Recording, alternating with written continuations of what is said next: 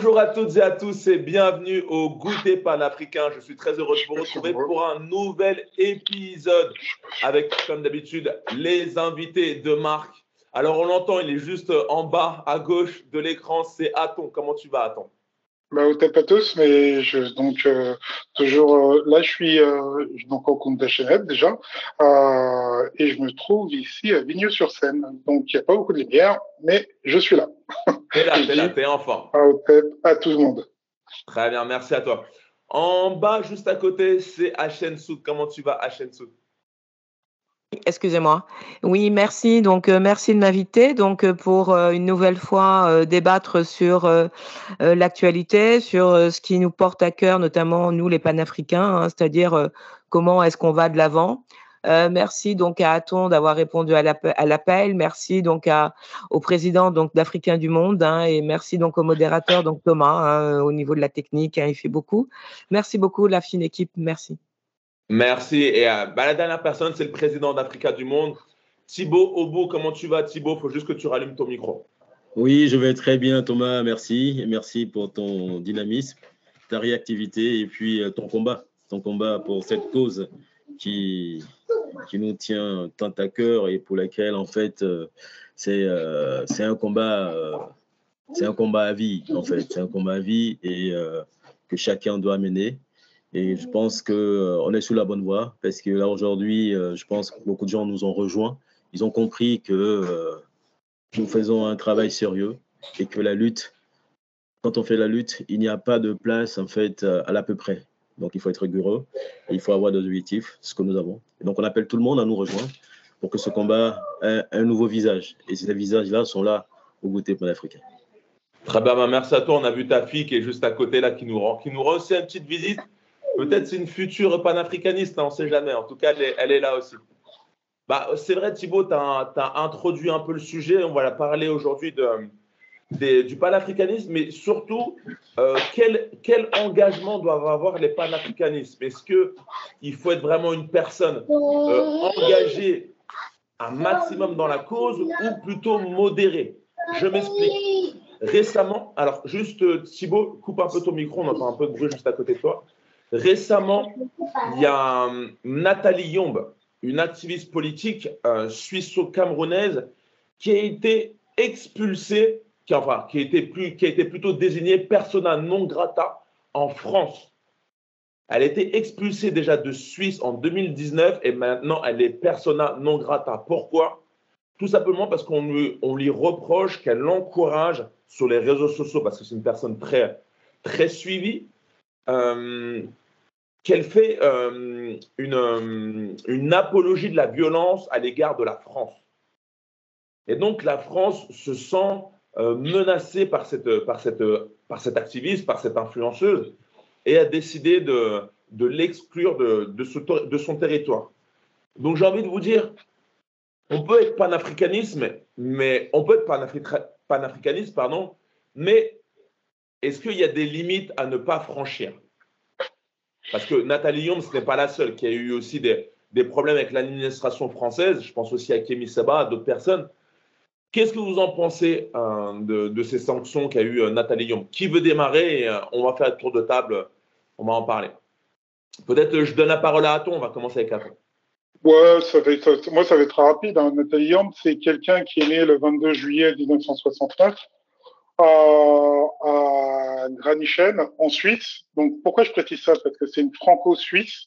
C'est une Cameroun, elle est de père camerounais, de mère suisse.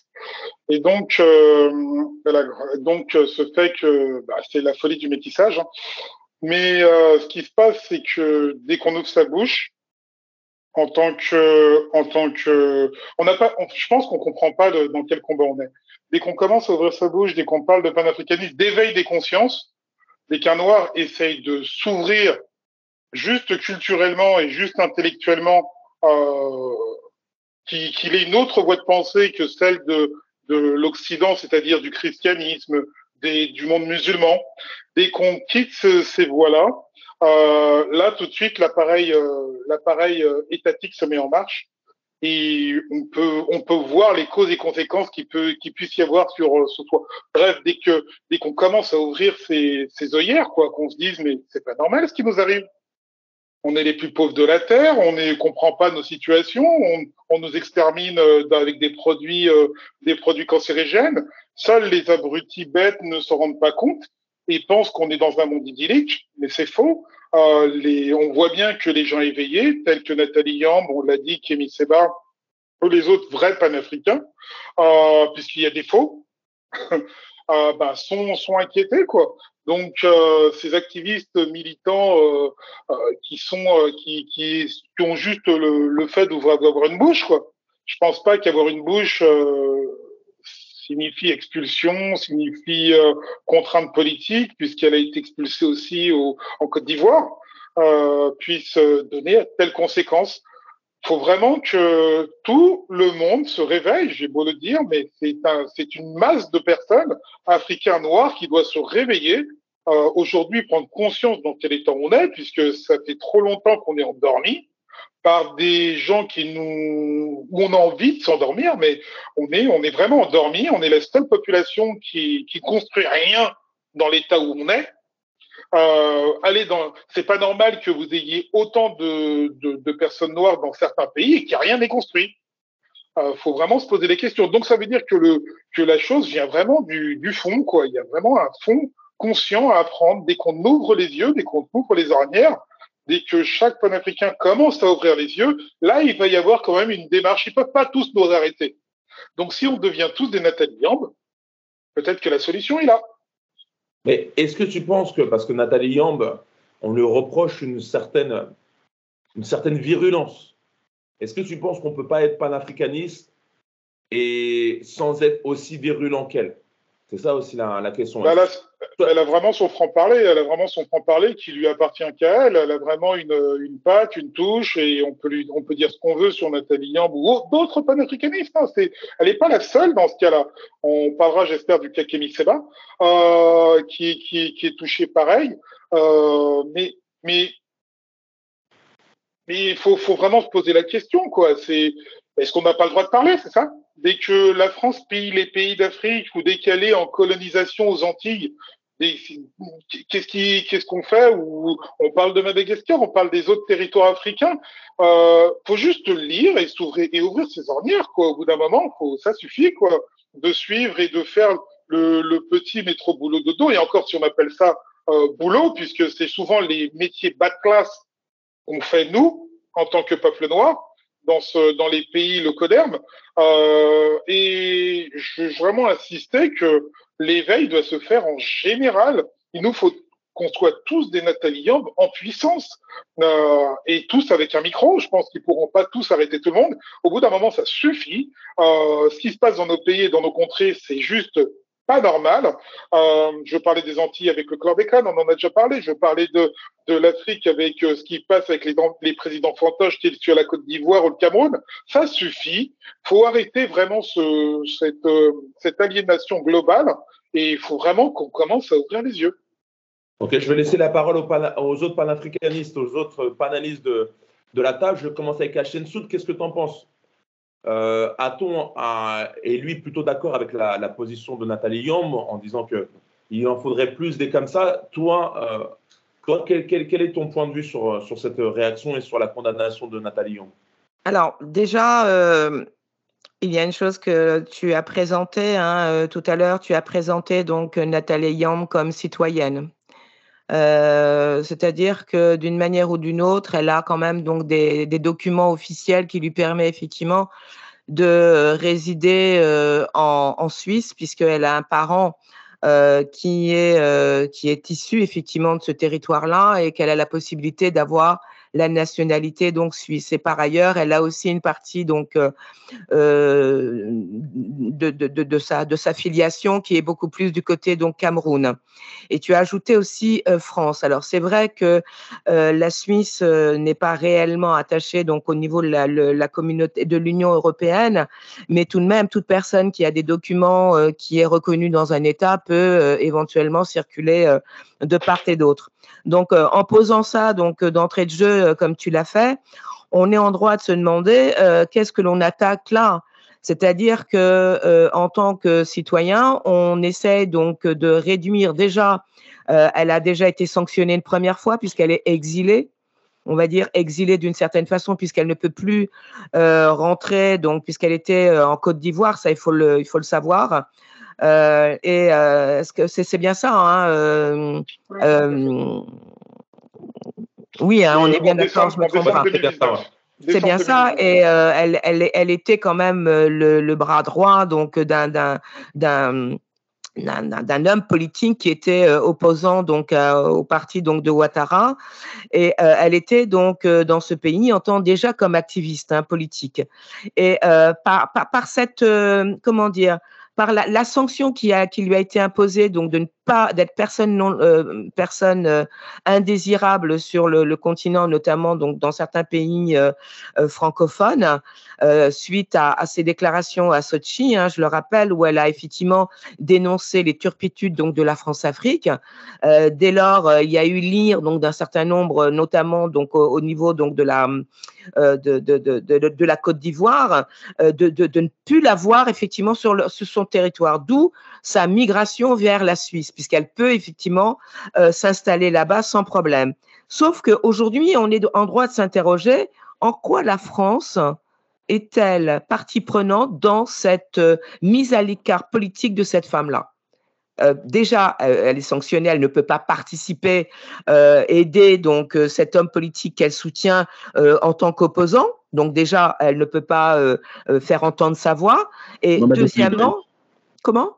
Mamadou Koulibaly s'appelle. Mamadou Koulibaly. Et deuxièmement, aujourd'hui, euh, on, on l'interdit euh, de, de, manière euh, officielle euh, toute circulation donc dans un pays qu'on appelle la France. Ça veut dire que euh, si pour des raisons privées, elle a euh, une, une, nécessité donc de, rejoindre une partie de sa famille qui se trouve en France, on la sanctionne. on la sanctionne, on la sanctionne aujourd'hui. Euh, ce qui est un peu dommage parce que euh, on se retrouve donc face à une situation, excusez-moi, où euh, la question de la citoyenneté, de la circulation des panafricains se pose.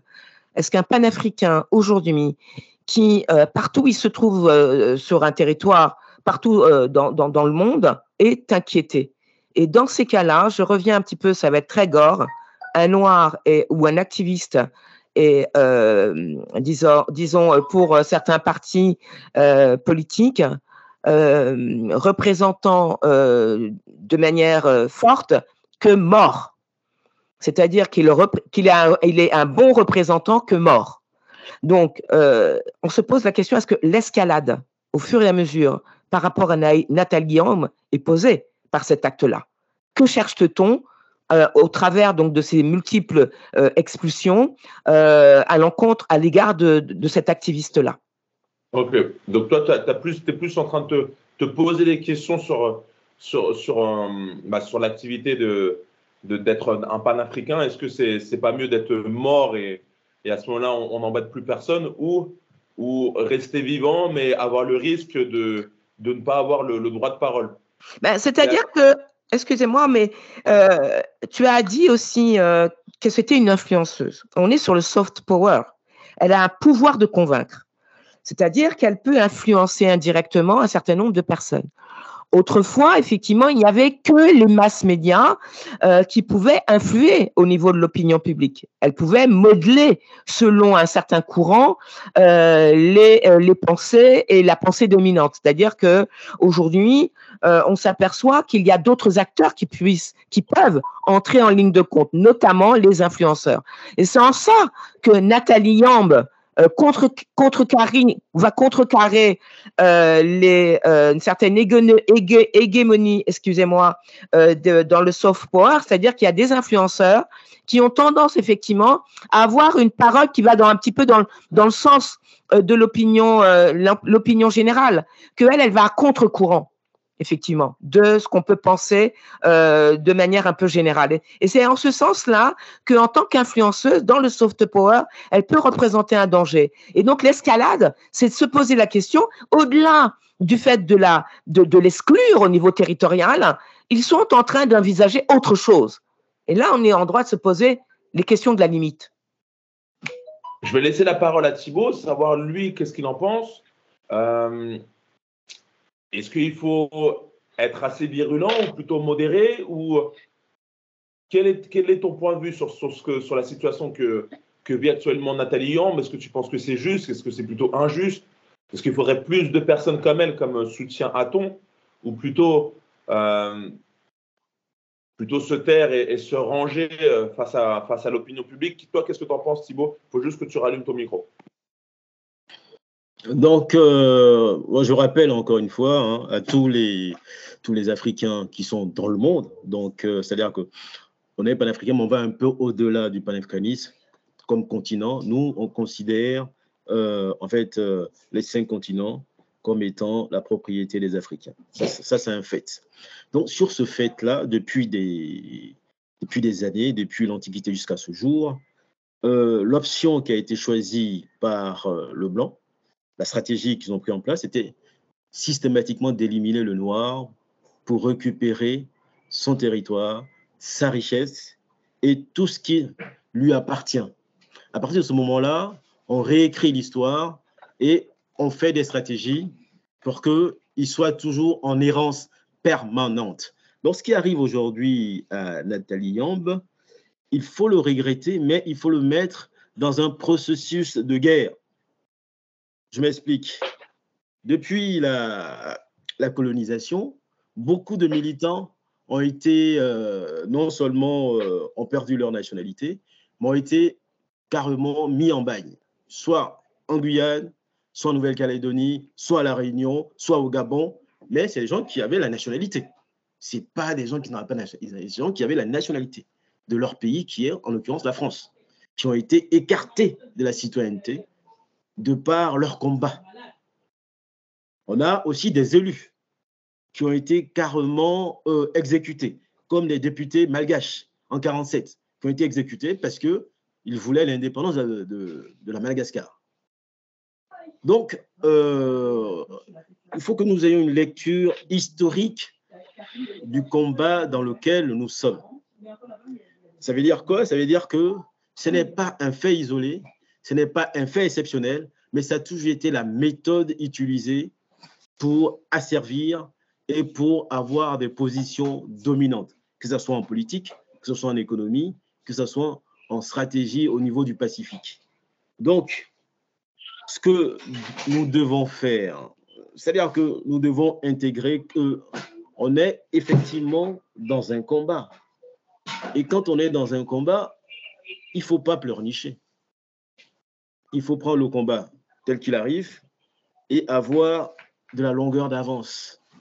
Pourquoi? Parce que tu peux pas à la fois te battre avec euh, ton ennemi et vouloir qu'il t'accueille comme euh, à bras ouverts, comme si tu étais un invité à, sa table. C'est pas possible. Ce n'est pas possible.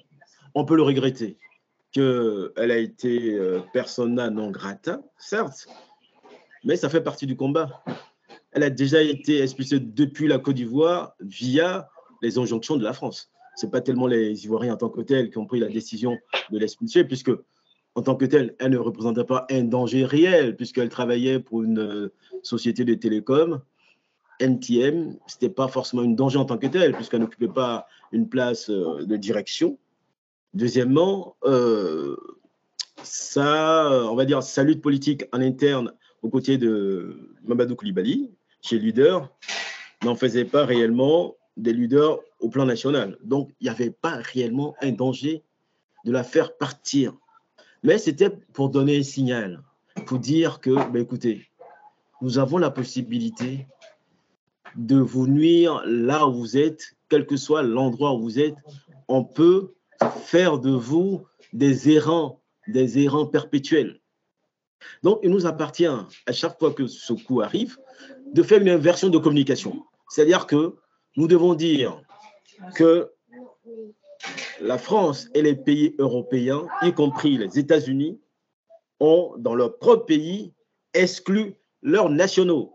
Je signale que les États-Unis d'Amérique, quand il y a eu la guerre, ils ont euh, enlevé de la nationalité tous les Américains qui étaient japonais.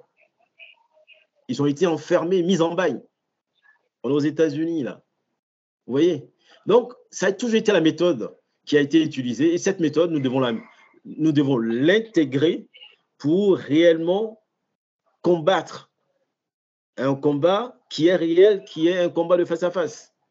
Donc, intégrons ça, agissons, faisons en sorte, comme le disait Aton, c'est-à-dire que chacun d'entre nous est un combattant et est aussi en mesure de poser des actes qui feront en sorte que la méthode qu'ils ont toujours utilisée depuis les millénaires, cette méthode change.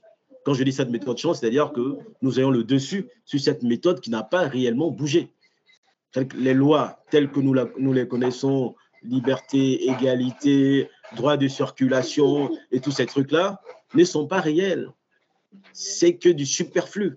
Ça n'a jamais été réel. Parce que si on a la possibilité de retirer de la nationalité des nationaux, ben, ce n'est pas une personne qui n'est pas nationale que ce problème va, être euh, un problème très grave. Non, à partir du moment où elle ne fait pas partie de, du pays, on peut facilement la mettre en bail. On peut, euh, on peut lui dire qu'elle ne peut pas rentrer et puis aussi euh, s'entendre entre Européens pour dire bon, si elle ne peut pas rentrer en France, elle ne peut pas rentrer non plus en Allemagne, elle ne peut pas rentrer aussi en Italie et faire en sorte qu'elle-même, à, à force de ce genre de mesures, puisse euh, changer de braquet et de changer de, changer de combat et de rentrer en quelque sorte dans l'ordre, enfin de rentrer dans, euh, dans le schéma qui serait vraiment euh, tracé. Donc, pour, pour, pour faire le relais, je voudrais simplement dire à nos amis qui nous suivent qu'ils doivent maintenant comprendre que tout ce qu'on leur dit sur les libertés individuelles de circulation ne sont que, en fait, de la farce. Parce que la vraie liberté de circulation, on la crée en état indépendant. On la crée en créant un État. On la crée en créant des, euh, des nationalités qui sont réellement viables et qui dépassent les nationalités superficielles. Parce que quand on dit Africain du monde, moi je considère qu'un Africain qui est en Guyane, un Africain qui est au Japon, un Africain qui est en Iran, cet Africain-là a plus de force s'il a la conscience qu'il est chez lui, que par conséquent, il peut travailler avec un Ivoirien qui est en Côte d'Ivoire, qui est en train de lutter aujourd'hui, un Burkinabé qui est en train de lutter pour faire partir les bases militaires françaises, et un, Tchadien qui aujourd'hui, ils sont dans la rue, les Tchadiens sont dans la rue depuis hier, ils sont dans la rue depuis, il y a eu 300 morts, hein, il y a eu des tirs réels, ils sont dans la rue. Il faut que ce, ce, ce ce Martiniquais qui est de l'autre côté me dit, mais tiens, il y a un combat qui est en train de se libérer. Je prends mon billet d'avion, je descends au Tchad et je continue le combat avec eux. Ou je prends ma caméra et je communique pour que ce, combat-là est vraiment euh, une issue favorable pour que tous les, Noirs qui sont opprimés euh, puissent retrouver à la fois leur liberté et aussi leur propriété. C'est de ça qu'il s'agit. Ok. Ok. Alors, je voulais juste, en vous écoutant, je me, je me dis en fait que être un panafricain, c'est bien, mais un panafricain dans un pays africain, je pense que c'est mieux. Parce que si on est dans un pays, euh, entre guillemets, de colons, bah, on n'aura jamais cette totale liberté. Ou sinon, faire comme, Seba, comme Seba, être euh, sans véritable nationalité et voyager à travers l'Afrique. Que pensez-vous? Quelle serait la solution? Il y a Thibaut, il y a ta fille derrière toi. Quelle serait pour toi la solution pour euh, bah, pour être un, véritable panafricain engagé. Serait-il pas mieux à ce moment-là de, quitter ce, pays, euh, la France, la, la, Suisse, l'Europe, et de retourner en Afrique et d'avoir sa réelle activité? Pensez-vous pas que c'est plutôt ça la solution? Ou Je pense que je vais juste, je viens juste enchaîner euh, sur ta question, hein, et puis je vais laisser la place aux autres. C'est que en réalité, tu poses une très bonne question, mais malheureusement, je le dis très souvent dans nos, dans nos différents podcasts, c'est que mais l'Africain, il est chez lui partout. Donc, aller en Afrique pour dire qu'il va faire un combat, en fait, c'est non seulement c'est de fuir le combat qui t'est livré au quotidien et d'aller te mettre à l'écart. C'est-à-dire que on a voulu te mettre, on va dire, on utilise le mot bagne, on était le mot extérieur, on a voulu t'extérioriser. Donc, si tu vas en Afrique pour faire un combat, il est, il est louable. Mais c'est exactement le même combat.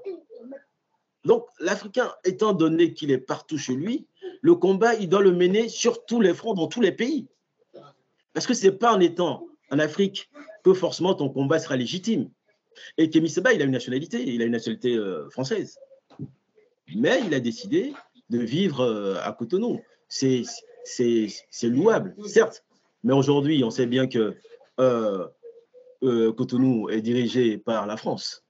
Ça, c'est c'est pas c'est pas un, secret de polichinelle. Donc, tu ne peux pas réellement combattre à armes égales si en face de toi, tu as un État qui est assujetti à, euh, à ce que tu veux, tu veux défendre.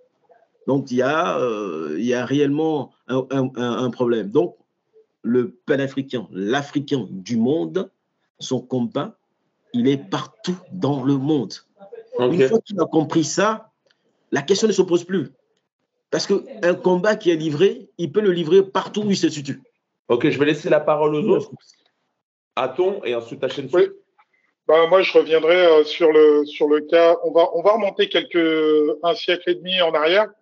Euh, 125 ans, ce sera pas trop long, je pense. On va remonter au cas de Marcus Garvey, qui est exactement le même type de cas. Euh, on, Marcus Garvey, je résume très rapidement son histoire.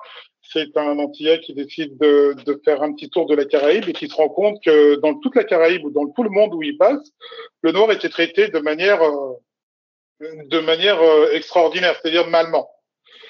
Et donc, il décide d'aller aux États-Unis et là-bas, il décide de fonder ce qu'on appelle une organisation qui s'appelle l'UNIA. L'UNIA qui va embaucher 8 millions, de, 8 millions de Noirs. Je répète le chiffre parce qu'il est juste impressionnant. Aujourd'hui, même en 2022, on n'est pas capable de faire ça. Il n'y a aucun Noir qui peut se lever aujourd'hui, là maintenant, faire l'équivalent de Marcus Garvey et dire j'ai embauché 8 millions de Noirs. Il embauche 8 millions de Noirs qui, sous la base de l'UNIA, et son objectif à lui, c'est de, comme tu, tu l'as dit Thomas, c'est de, c'est de tous retourner, de, tous revenir en Afrique. Il y a 120 ans, il y a un peu plus de ça, euh, l'Afrique malheureusement était sur, on est au partage de l'Afrique en 1884, le partage de Berlin, donc il y a deux pays qui sont libres, le Libéria et l'Éthiopie.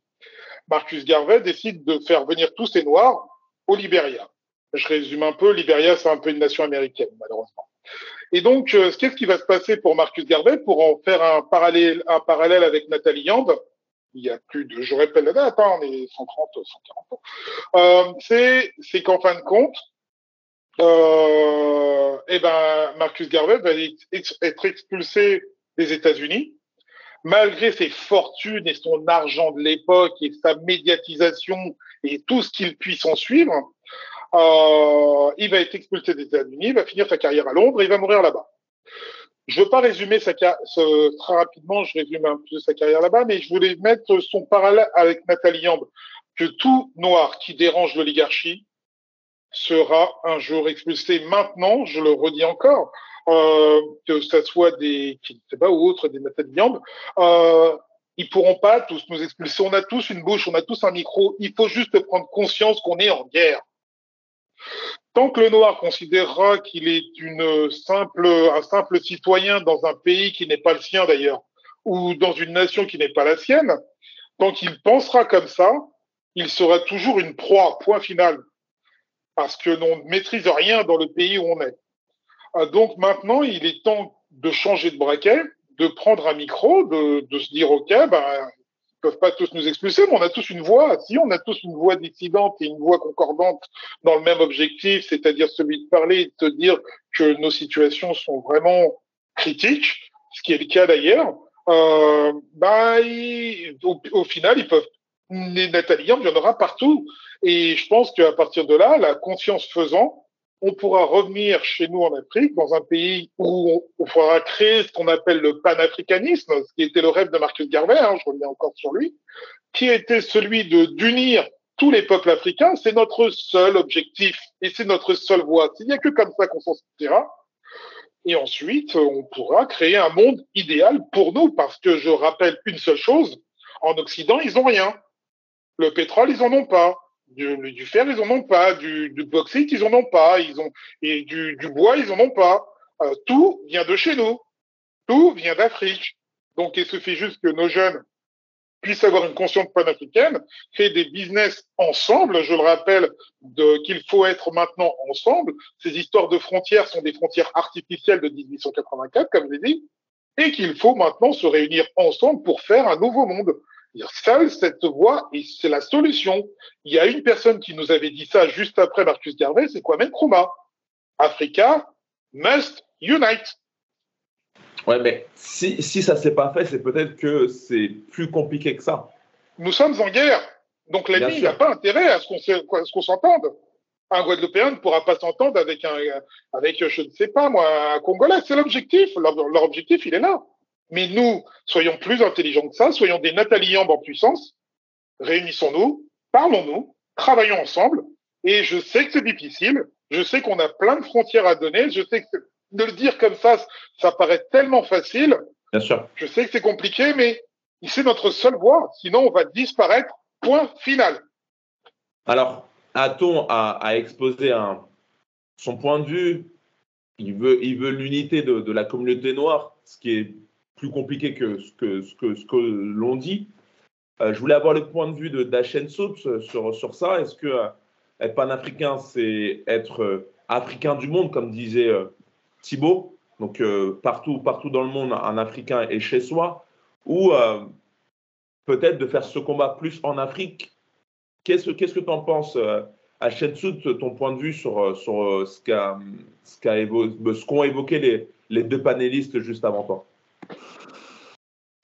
Oui, alors, bon, tu me, tu me donnes, tu m'interroges sur quelque chose de très intéressant. Euh, qui est euh, un peu le, lot, euh, on va dire, c'est même pas un peu, c'est le lot, le quotidien de, beaucoup de, personnes du continent et, pas, et, pas, seulement, hein, de, de beaucoup de personnes, donc par exemple eurasiennes, hein, de l'Eurasie, de l'Amérique latine, du Maghreb, c'est ce qu'on appelle la migration. La migration à la fois volontaire et puis il y a ce qu'on appelle les, les déplacements forcés du fait de la guerre. Combien y a-t-il de personnes déplacées euh, qui sont euh, actuellement dans, les camps de transit, euh, qui sont complètement expatriés, qui vivent même pas dans une sorte de no man's land, hein, par, les, organisations internationales, volontairement, hein, des camps de réfugiés.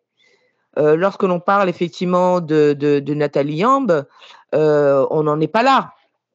Euh, c'est quand même quelqu'un qui, euh, comme on l'a dit, hein, et qu'on l'a très bien noté euh, au travers de ce qu'a exposé Aton, c'est une, panafricaniste. Elle, est, elle défend donc au niveau de la Côte d'Ivoire, elle est camerounaise, elle, est, elle a aussi la possibilité de venir en France. Donc, elle a, elle a tout azimut un horizon ouvert, 360 degrés, quoi. donc, on rejoint un peu ce que dit Thibault. Africains euh, du monde partout, mais comment? Avec ou sans papier? C'est-à-dire que euh, l'histoire euh, de l'humanité nous prouve effectivement, comme l'a dit Thibault, c'était sans le droit, c'était génétiquement, c'est prouvé. La migration se faisait autrement que euh, par euh, euh, la nécessité territoriale de, pouvoir effectivement démontrer son appartenance à, un territoire constitué. Donc, bien au-delà de ça, où je veux en venir, c'est la question donc du panafricaniste aujourd'hui, c'est la cause que l'on défend, comme l'a dit Aton, donc à partir euh, d'un certain nombre de, grandes figures euh, qui ont euh, posé les, fondamentaux, comment est-ce qu'on arrive aujourd'hui, de par le monde, à fédérer autour de d'idées communes? Nathalie Yamb n'est qu'un exemple. Elle arrive effectivement aujourd'hui au, travers de la politique, à parler euh, et à soutenir donc un, euh, homme politique de l'opposition euh, en Côte d'Ivoire. Est-ce que c'est ça le panafricanisme? C'est-à-dire que on, est là pour pouvoir effectivement défendre des causes multiples au niveau politique, de renverser finalement la France-Afrique partout où l'on est. c'est un objectif. Est-ce que c'est ça l'objectif? C'est-à-dire que partout où l'on on se trouve, on a comme visée euh, la désintégration de la France-Afrique. Mais ça, est-ce que ça n'appartient qu'aux panafricains? Je dirais, je serais tenté de, le dire oui, mais il peut y avoir d'autres personnes comme les Cubains qui peuvent venir soutenir de telles causes. C'est vrai que, excuse-moi de te couper, mais c'est vrai que c'est, c'est un trait qu'on voit beaucoup chez les panafricains, cette envie de, de, de, de terminer avec la France-Afrique. C'est vrai que les autres diasporas ne sont pas aussi virulentes. J'ai remarqué face à la France, par exemple, je n'ai pas, pas le souvenir que la communauté vietnamienne, euh, asiatique est très virulente euh, vis-à-vis de la France. Ça ne ressort pas. C'est vrai que c'est un trait plus panafricain. Alors, c'est-à-dire que pourquoi est-ce qu'aujourd'hui, ça cristallise toutes les, toutes les consciences, euh, je vais bien dire le mot, noires D'accord? Les mélanodermes sont cristallisés sur cette idée. Partout où ils, se trouvent, se disent panafrican, panafricanistes. Au travers euh, la lutte euh, de, une des luttes fondamentales qui est la désintégration de l'un des derniers alors ça c'est mais, mais, mais ça c'est incroyable l'un des derniers symboles du colonialisme.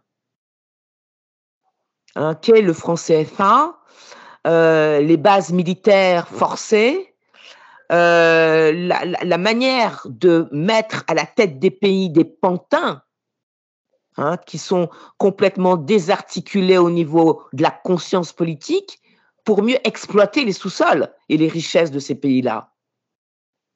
Donc c'est effectivement c'est un vrai combat parce que la France est l'un des derniers pays qui entraîne dans sa suite les pays européens à soutenir cette figure qu'elle continue à incarner depuis De Gaulle et bien avant, de pouvoir continuer à exploiter depuis 1885 les restes du partage de l'Afrique pour pouvoir effectivement continuer à, estimer qu'elle est dans toute sa gloire et sa puissance. Nathalie Yam dit ça suffit lorsqu'elle est passée euh, en Russie en 2019. Elle l'a avoué haut et fort. Et avec la guerre de l'Ukraine, c'est ce qu'on lui fait payer aujourd'hui. On ne lui fait pas payer euh, son soutien à un opposant euh, ivoirien on lui fait payer ce qu'elle a dit à Sochi, en Russie. Hein, euh, une sorte de rétro-pédalage en 2019, personne. Effectivement, il y avait, il y avait peut-être à en dire. La, France était peut-être euh, un peu soucieuse de, de, de, de, de, remontrance, de, de, pouvoir lui, faire comprendre que eh, de tout de même, madame, vous n'êtes pas n'importe qui et vous savez bien parler français. Gardez-vous de, pouvoir intervenir sur la politique étrangère de la France. D'accord?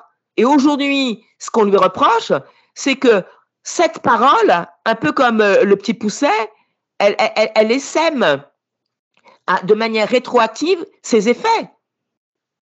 C'est-à-dire qu'on voit aujourd'hui en, Russie des, personnalités qui disent oui, mais pourquoi pas aller plus loin que ce que dit Nathalie Yamb et apporter une logistique militaire, apporter effectivement des savoir-faire euh, au niveau économique et écouter les besoins réels des gouvernants qui sont capables, comme Goïta, de dire, moi, je m'associe à tel ou tel partenaire parce que je suis euh, le peuple est souverain là où il se trouve au niveau territorial. Donc, c'est ça dont il s'agit avec Nathalie Yamb. C'est-à-dire que d'une manière ou d'une autre, elle ouvre des brèches.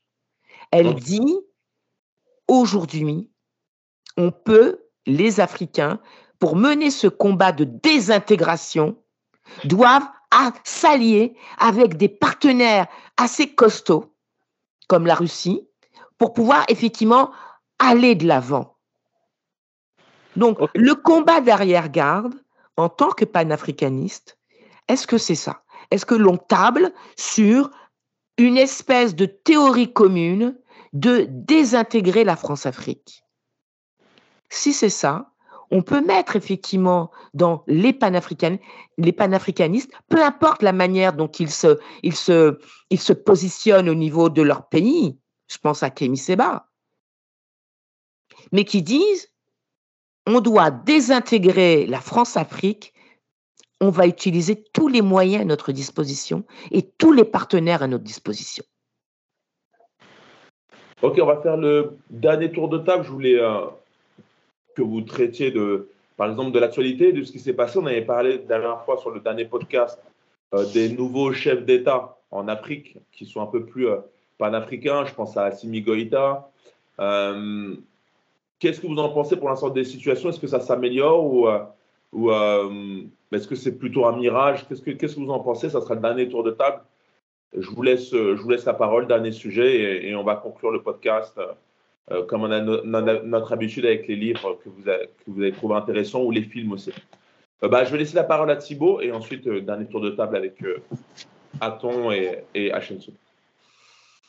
Non, je pense que c'est pas un coup d'épée dans l'eau parce que les actes ont été posés. C'est-à-dire que bon, la France est, partie du, du Mali et est en train de partir du Burkina Faso.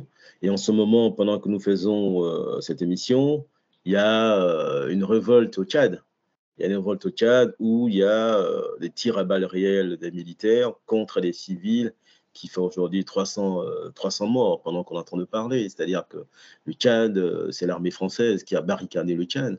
Le Tchad, c'est le pétrole tchadien. Donc, ce n'est pas un coup d'épée dans l'eau, mais je pense que ça doit être une action d'ensemble. C'est-à-dire qu'il faut un courant et que chacun doit apporter sa réflexion, sa conscience, ses moyens, pour qu'effectivement, ça soit quelque chose de solide. Parce que ce n'est pas simplement un pays qui se bat, c'est pratiquement tous les Noirs qui se battent à travers ce pays qui ressort comme un symbole. On a le cas haïtien. Le cas haïtien, il ne faut pas l'oublier quand on discute. On a le cas haïtien où euh, les États-Unis et l'Europe ont réussi à faire d'Haïti un pays sans pays. Alors qu'Haïti est l'un des pays les plus emblématiques du monde. C'est l'un des pays qui a ouvert la nationalité à tout errant du monde. Haïti a été l'un des premiers pays à accorder la nationalité aux Juifs dans le monde. Et ce pays-là, aujourd'hui, est déstabilisé du point de vue euh, civil, du point de vue militaire, du point de vue même de, on va dire, de la géostratégie, en, en faisant d'Haïti un pays qui est devenu un pays où il y a du tremblement de terre pratiquement tout le temps. Et personne ne se pose la question de savoir, mais comment se fait-il qu'aujourd'hui, ce pays est un pays de tremblement de terre On sait pertinemment qu'aujourd'hui, il y a des essais euh, nucléaires qui se font et qui font en sorte que ces pays deviennent instables. Et sachant que Haïti n'a plus la marine nécessaire pour surveiller ses propres eaux à l'intérieur, mais on est parti pour longtemps. Et qu'est-ce qu'on veut faire d'Haïti? On veut faire en sorte que la population haïtienne migre en Floride aux États-Unis et qu'il n'y a plus d'Haïtiens qui existent. Voilà là où on est aujourd'hui.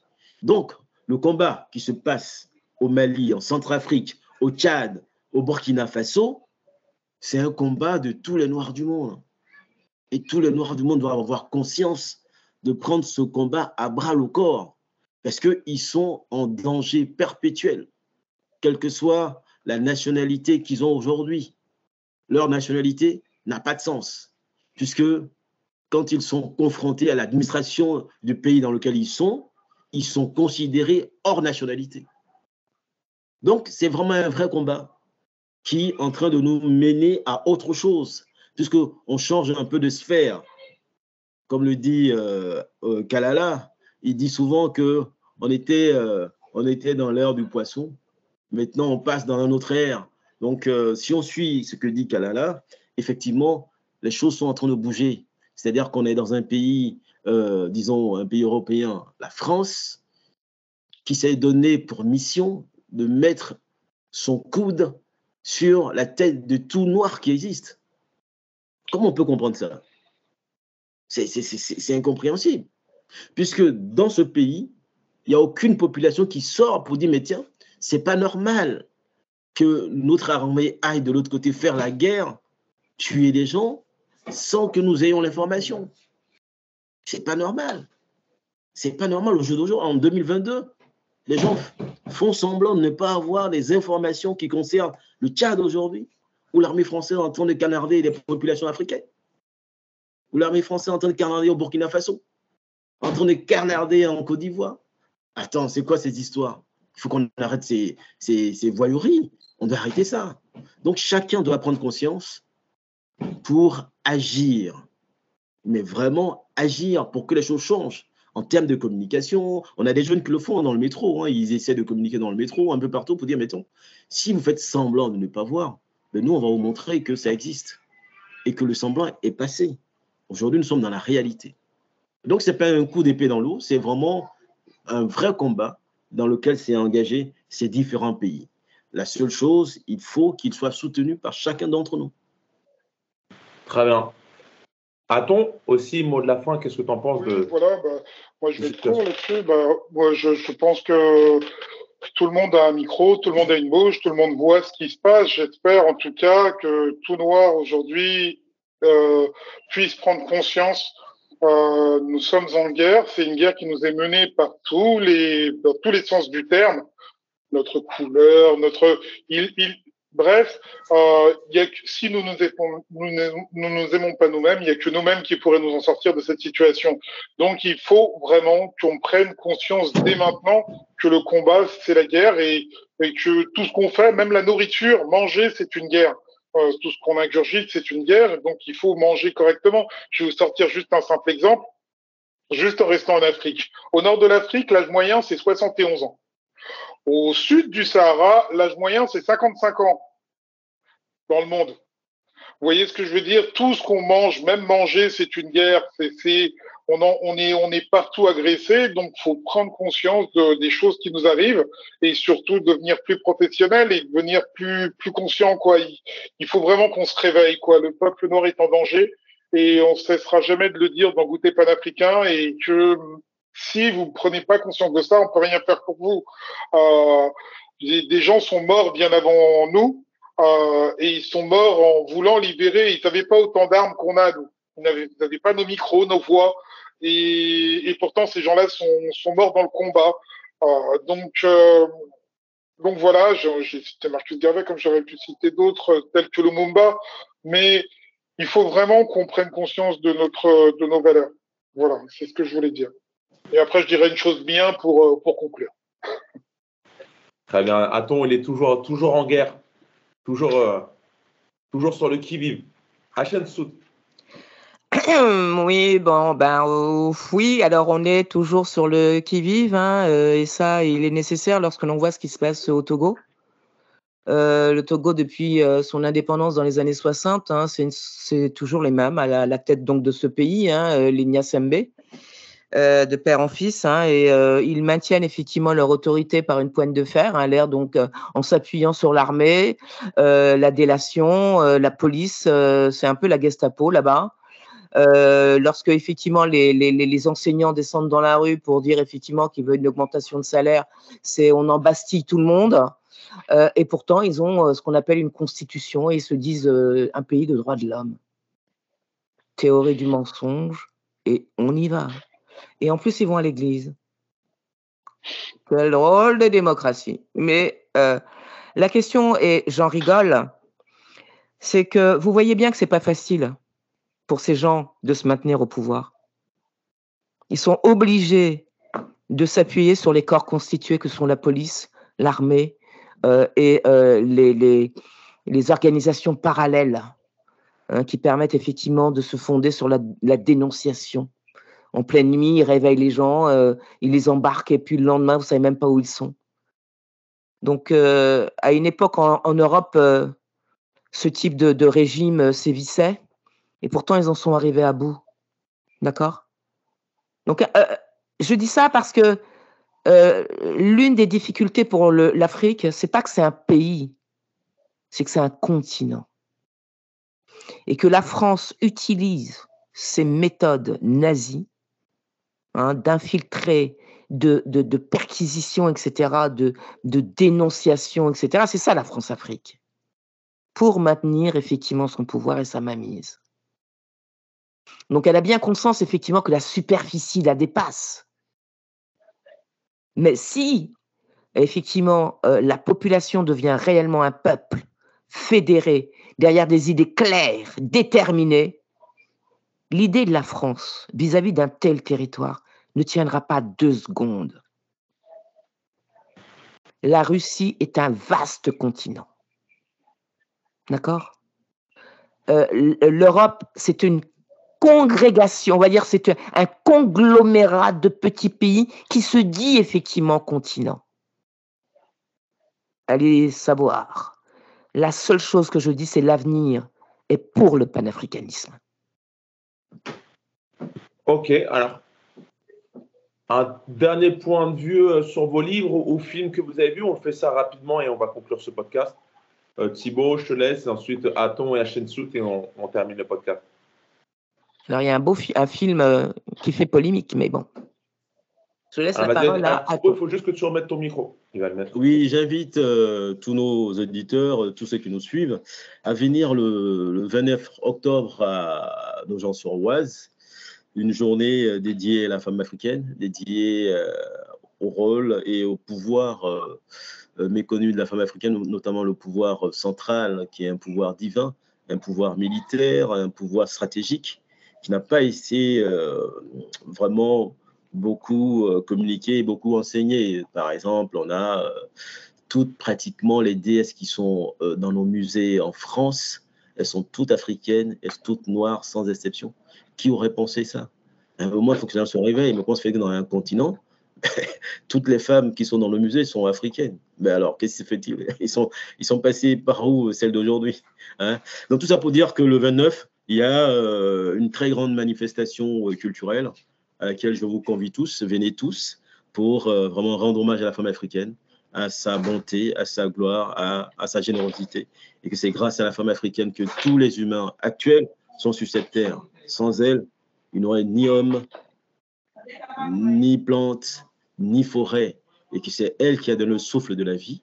Il faut que nous mettons ça dans nos têtes et que nous respections a vitam aeternam, la femme africaine. Très beau message. Attends. Bah moi, je, je, reviens sur un film. Moi, je, je parle d'une bonne chose.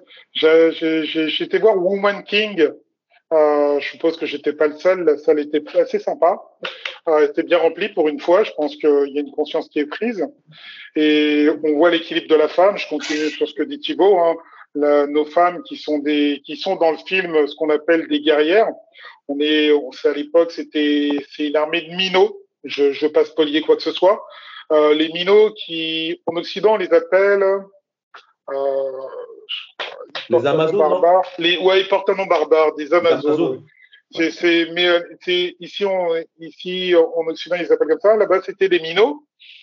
Et, euh, et les minots sont, sont, sont nos guerrières, nos protectrices euh, du, du, du, royaume. On est au Bénin, hein, bien sûr, dans le royaume du Bénin. C'est un tout petit royaume, le royaume du Bénin. On est au sud-ouest euh, de l'Afrique. Et, euh, et, ce film est juste génial par les coupes, euh, les coupes de cheveux des acteurs, c'est génial. Le paysage est génial. Bien sûr, c'est hollywoodien, donc vous imaginez bien que les acteurs ont été enjoliviés. La réalité, elle est pas vraiment là. Donc, faut. Mais. Attends, attends, je complète juste. Attends, je complète juste ce que tu dis. C'est-à-dire que elle a peut-être été en, joli, mais effectivement, effectivement, le, on va dire les vêtements des militaires, femmes militaires du Bénin étaient extraordinaires. C'est vraiment. Euh, c'est-à-dire que vu d'aujourd'hui, on n'a pas l'idée. Et ça, celui qui dit ça, c'est un capitaine de l'armée de Todd. Todd étant un colonel qui est parti. Euh, un métis d'ailleurs, un métis. Également, c'est un métis. Pour euh, la guerre. Et ce sont ces prisonniers, des officiers français, qui témoignent de la beauté des troupes de ces femmes. Donc vraiment, euh, c'est pas à côté. Elles ont existé. Hein. Elles ont existé. Donc c'est vrai que c'est l'existant qui nous fait. La dernière est partie dans les années 70 en nous donnant des, des super messages. Mais euh, je voudrais revenir sur nos femmes qui sont complémentaires à l'homme. Hein. Un homme, une femme, c'est complémentaire. Ça doit se compléter. Donc euh, donc il y a aucune rivalité dans le dans le paradigme africain.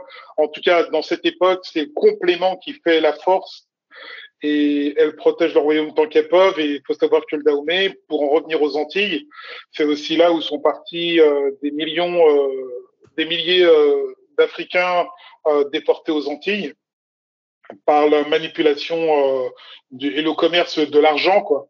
Donc, faut jamais oublier ça et, et voilà, donc je vous laisse tous découvrir The Woman King pense qu'on aura tous une petite réflexion à la fin pour, euh, pour en dire euh, le bien ou, le, ou les, les mauvaises choses hollywoodiennes qu'on pourrait introduire dedans. Mais en tout cas, c'est là. C'est, ça nous permet de voir des choses. Voilà. Woman King. Très bien, on va terminer avec une woman, la, la, femme du, du, du, podcast, Ashen Sout, ton dernier mot. Oui, alors moi, effectivement, j'ai vu, vu, ce film hein, il, y a pas très, il y a quelques heures, là, tout à l'heure.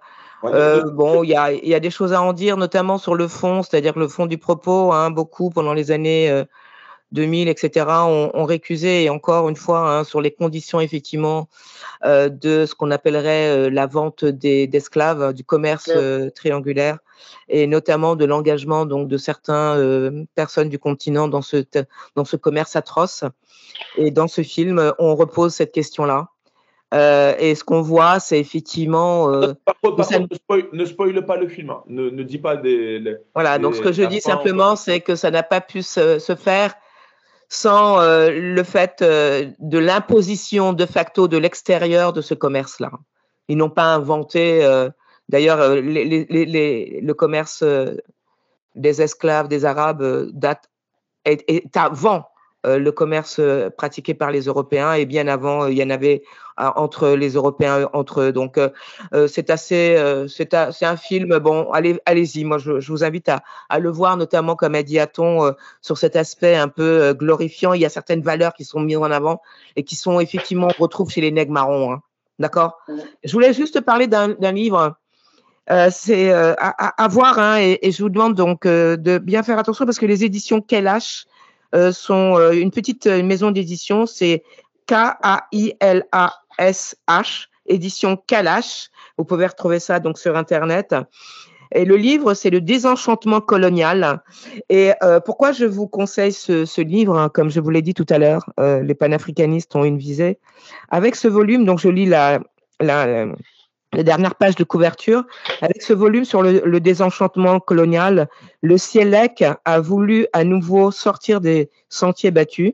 Si beaucoup de travaux ont abordé l'idéologie de la conquête, analysé une littérature souvent vouée à la célébration de l'Empire euh, et de son œuvre, plus rares sont les études qui s'intéressent aux doutes, aux inquiétudes, aux malaises qui se dégagent de nombreux récits et pas seulement des livres clairement engagés dans la critique de la colonisation le revers de la médaille, c'est-à-dire lorsqu'ils étaient dans la jungle. Effectivement, ils suaient à grande eau lorsqu'ils avaient la malaria. Et heureusement qu'il y avait effectivement parmi euh, les populations locales des personnes qui connaissaient les plantes, qui connaissaient effectivement comment cicatriser, comment les nourrir, comment les soigner. Et ils ont pu effectivement subvenir et, et pouvoir s'enraciner en Afrique. Ok, bah, merci en tout cas à vous. On va conclure le podcast avec ces derniers mots. Euh, je vous souhaite euh, encore euh, plein de bonnes choses. Les personnes qui, regardent le podcast, pensez à vous abonner, pensez à commenter le podcast. Ça nous fait toujours plaisir de, lire vos commentaires. comme a dit Thibaut, il y a une marche le 29 octobre et il y a une réunion, donc allez-y. allez regarder aussi également le film Woman King et lire le livre que vous a conseillé à. On vous dit à très très bientôt, portez-vous bien et à la prochaine. Salut